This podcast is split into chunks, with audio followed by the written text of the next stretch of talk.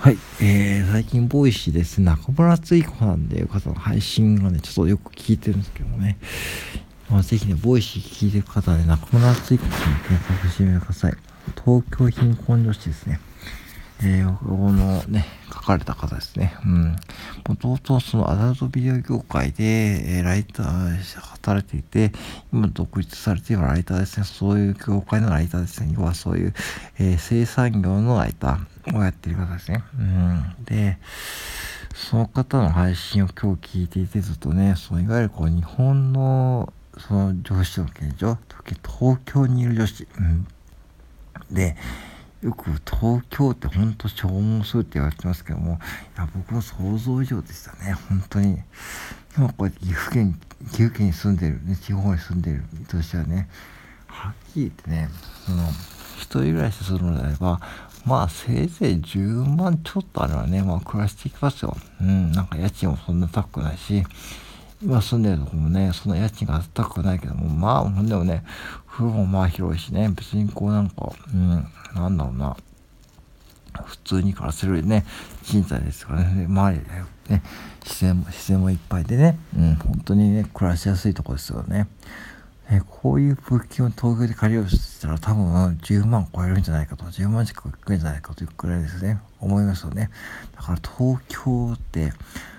で、そこで暮らす大学生の方とかね、そういう、そういうとこで、やっぱしこう田舎から出てきて、その東京での大学生活を送っていく中で、やっぱちょっとどうしてもこう、その、お金が足りないくなるらしいです。本当にいろんな方がね。うん、学歴関係なくて、逆に高学歴になればなるほど、お金が足りなくなるということで、なぜかというと、やっぱり学費ですよね。学費が高すぎて、結局、普通の普通のアルバイトじゃ、やっぱし賄えないんで、そういうところに出向いて、もうしょうがないから、そういう方々を相手にする商売ですね。うん、にして、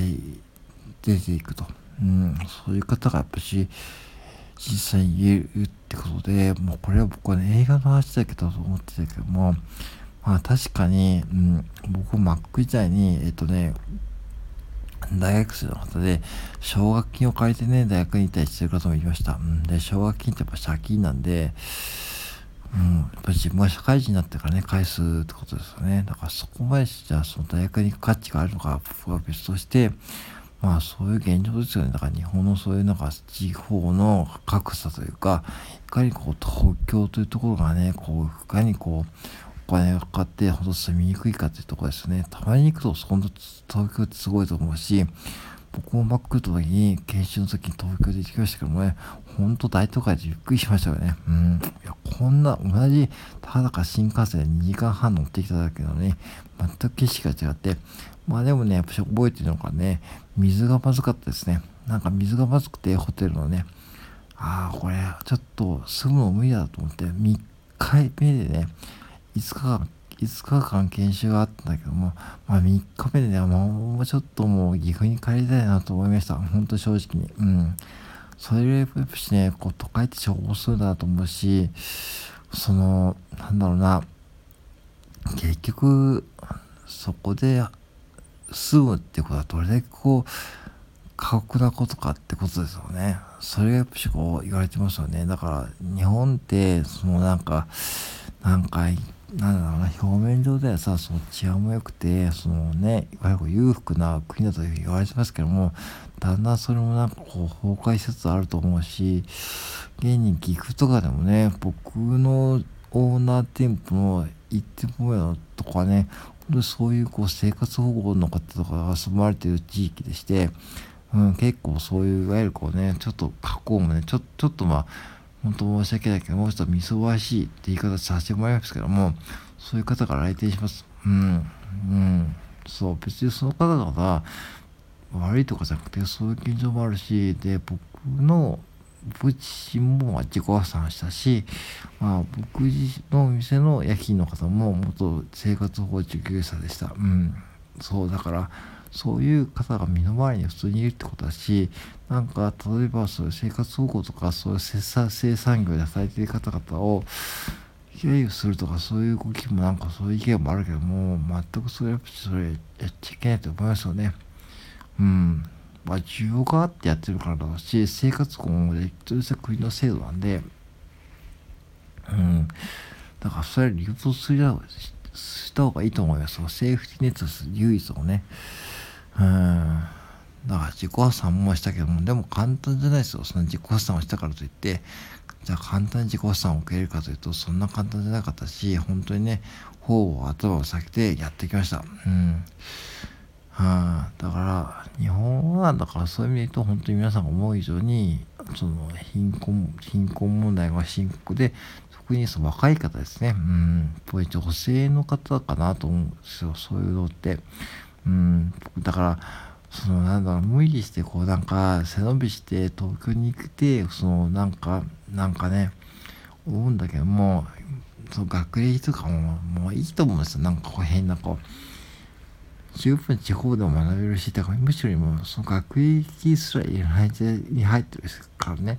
それよりも、それよりも大事なのが、もう自分で稼ぐ力を身につけた方がいいと思うし、もうよっぽどその方がね、いいと思う。てかね、そう、それもっていうのは本当に公民地方のコンビニとかでワイドしながら、まあ、細々と暮らしていければ、これ、それは一番いいと思うし、うん。とかね、やっぱ地方がやっぱし一番いいと思うよ。そういう意味ではね。東京っていうところはなかなか、うん。確かにすごく大都会で、すっごいからもね、まあ、注目されてますけども、そういう方々いっぱいいるなと思って、本当にね、ちょっとびっくりしました。うん、だから、今だから日本っていうのはだんだんこうね、なんかこう、こう気味でこう円の力も安くなって、ね、どんどんこう円安も進んで GDP も落ちてるって状況で、じゃあそういう中ではこういうことを、方がいるってことをね、やっぱ知るってことが大事だと思うんで、ぜひね、こう、その中村敦彦さんのボイシーを聞いてみてください。本当にこうね、本音で喋ってますし、なんか、ね、躊躇なく性産業の言葉を使ってます。うん。もう本当に Voicyだから言えることですね。うん、民放とかって絶対無理だけども、う Voicyだからってことで言えることを言ってるし、で、そしてそれを聞いて、例えば僕の住んでる岐阜市もね、そういう、そういう歓楽街ありますね。全国的に有名な金津園ってところがあって、そこは岐阜駅のね、えー、南南側、要は北側じゃなくて南側にあって、岐阜駅ね、JR 岐阜駅は、え、来たことがある方はわかるかもしれないけども、北側と南側はね、全く風景が違います。全く風景が違って、北側はね、まあ今ね、ちょっと結構開発が進んでますけども、あと飲み屋街とかね、あるけどもね、南側はね、もう昔ながらこう、そういう歓楽街、いわゆるこうソープランドとかね、ソープランド街があって、結構全国的には有名なところであって、まあ本当にね、昔からあるね、ところです。今でもね、客引きの方が立ってですね、うん、まあ本当にやってるんで、まあ、ね、全国からね、来てみると思うし、だからそういうと、そういう産業がね、まあ産業というかそういう職業がね、あっておかしくないと僕は思ってるんで、うん、だからね、そういうことを見つけてる意味でも、その、なんだろうな、その中村敦彦さんのボイス、本当いいと思いました。うん。なので、まあね、今本当にこうやって普通に生活できることがね、やっぱしね、普通じゃないっ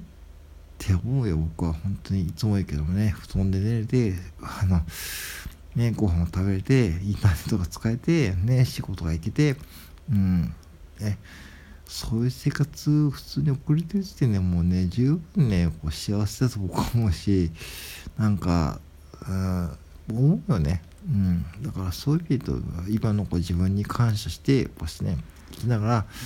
ぜひね、こういうことが言い方を知るっていうのはね、ぜひ聞いてほしいなと思って話してみました。以上です。